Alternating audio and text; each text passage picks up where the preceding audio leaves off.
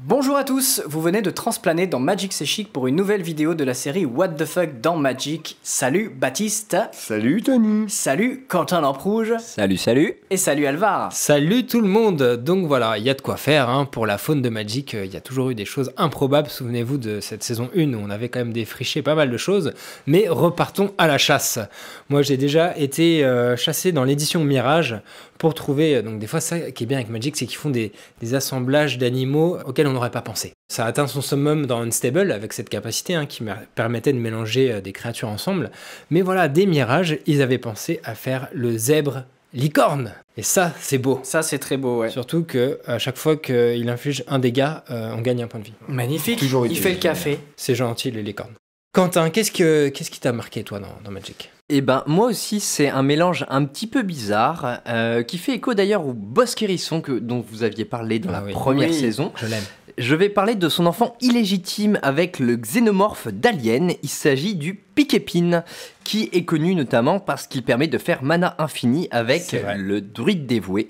Sa capacité est plutôt bénéfique et bienveillante puisqu'elle permet de retirer des marqueurs moins 1, moins 1.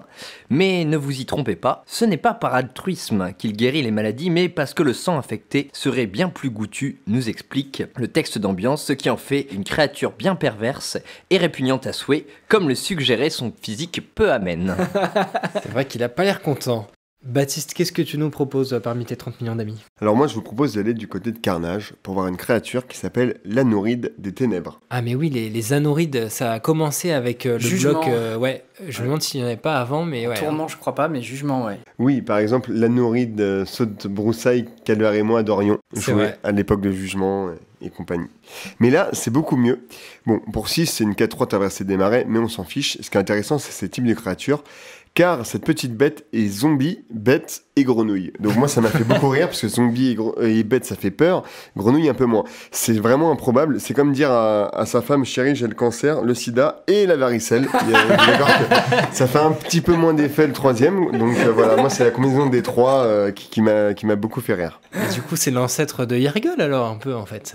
Ouais, c'est un peu ça, ouais, c'est Yargul avant l'heure. Mais en recherchant justement des types de créatures un peu sympas, je me permets de, de parler d'une qui est, qui est vraiment exceptionnelle et qui est une carte, en fait, euh, je pense que c'est la carte qui gagne si on devait cumuler toutes les catégories de Magic What the Fuck. Euh, elle est sortie qu'en anglais, elle s'appelle Nameless Wises, donc désolé. Et euh, en fait, c'est une carte de The Dark et en fait, elle a pas de type de créature. Elle a pas de type de créature, donc c'est assez drôle. Je crois que c'est un cas unique dans l'histoire de Magic. C'est pas possible. Et quand je vous dis que euh, pourrait gagner plusieurs catégories, c'est que la carte est très compliquée. Euh, je pourrais vous la lire, mais c'est vraiment très compliqué. Et surtout, l'illustration est super moche. Et sur l'illustration, on dirait vachement que c'est des Indiens quand même. Euh, en tout cas, c'est des humains, Ah c'est oui, sûr. oui. Donc pourquoi ne pas lui avoir donné de type de créature Enfin Les Ah, voilà. je pauvres trouve- Amérindiens, j'avoue. Voilà, c'est ça, on dirait des Amérindiens. Donc je trouve que cette carte accumule beaucoup, beaucoup de défauts. Mais du coup, j'ai un peu envie de savoir ce qu'elle fait quand même. Je te Ouais, cache pas. écoutez, je peux, je peux vous la lire, mais écoutez bien. Alors, bon, c'est pour 4 une XX euh, piétinement. Au moment où euh, elle arrive en jeu, on peut payer n'importe quelle quantité de points de vie, mais cette quantité ne peut pas être supérieure au nombre total de permanents non jetons blancs que vos adversaires contrôlent, plus le nombre de cartes blanches dans leur cimetière, et donc la force Ah, et l'endurance ouais. de... euh, de Nemesis Waces eh ben, sont égales au nombre de points de vie payés. Donc c'est bref, sympa, compréhensible, euh, nul Oui, je crois que Moche c'est pas très et fort. euh, ouais. sans type de créature. Voilà. Re- revenons aux animaux mignons, si vous le voulez bien. Oui, et moi j'ai des suggestions euh, des euh, lecteurs ou des euh, téléspectateurs, soyons fous, euh, avec le faucon mordoré qui a été suggéré par Axel Charpigny, qui est donc une 1-1 vol pour 1, issue de Magic 2014. Peut-être qu'il a été édité avant, je ne me rappelle plus. Jusque-là, euh, tout est normal, hein, si on regarde l'illustration, tout va bien, mais arrêtez-vous 2-3 secondes de plus. Mais qu'est-ce que c'est Zoomer sur euh, le- les pattes euh, de la bête, n'est-ce pas C'est Et là, on voit étrange. qu'il y a un truc un peu bizarre qui, qui dépasse. Et en fait, il a quatre pattes, le faucon. Il a quatre pattes. je Moi, suis moi, pas j'en sûr. vois trois. Et on n'en voit que trois, mais bon, j'espère pour lui quand même qu'au final, il en a, il en a quatre, parce que sinon, ça risque d'être compliqué. Je- Mais je ouais, me c'est vrai demande. que moi aussi, ce dessin m'a toujours perturbé et ils l'ont réédité en gardant le même. Mais c'est vrai qu'une fois que tu as vu ce morceau de patte qui dépasse un peu au milieu, tu ne peux plus jamais. Ne pas le voir, c'est sûr. Attends, comment ne pas le voir Et je vais vous laisser aussi avec une autre suggestion de Théo Allaire, l'huître géante, issue de Homelands aussi. Ah, Cette bouche pulpeuse. Ah, une bouche pulpeuse, oui, si vous voulez voir une bouche, effectivement. Une illustration de Nicolas euh, Léonard, et probablement la première créature avec le type euh, huître, hein. La dernière, hein, peut-être aussi. peut-être la C'est dernière, la seule. il faudra confirmer. Bah, Il y a une perle dedans, donc c'est une chance. Moi, je vais remercier Nijni31 euh, qui a suggéré une carte euh, dont je ne connaissais pas l'existence. Je vous explique déjà quand Xalan est sorti, je voulais à tout prix que pour ce bloc sur le thème un peu Amérique du Sud, tout ça, il y a une carte Axolot.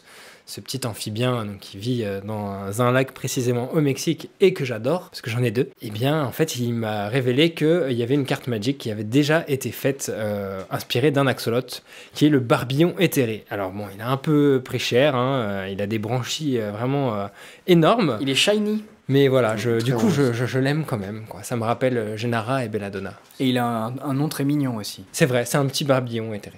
On va partir à l'opposé de la mignonneté avec une suggestion de Mouni SH et de Emric Villacrou qui ont attiré mon attention sur Viserdrix.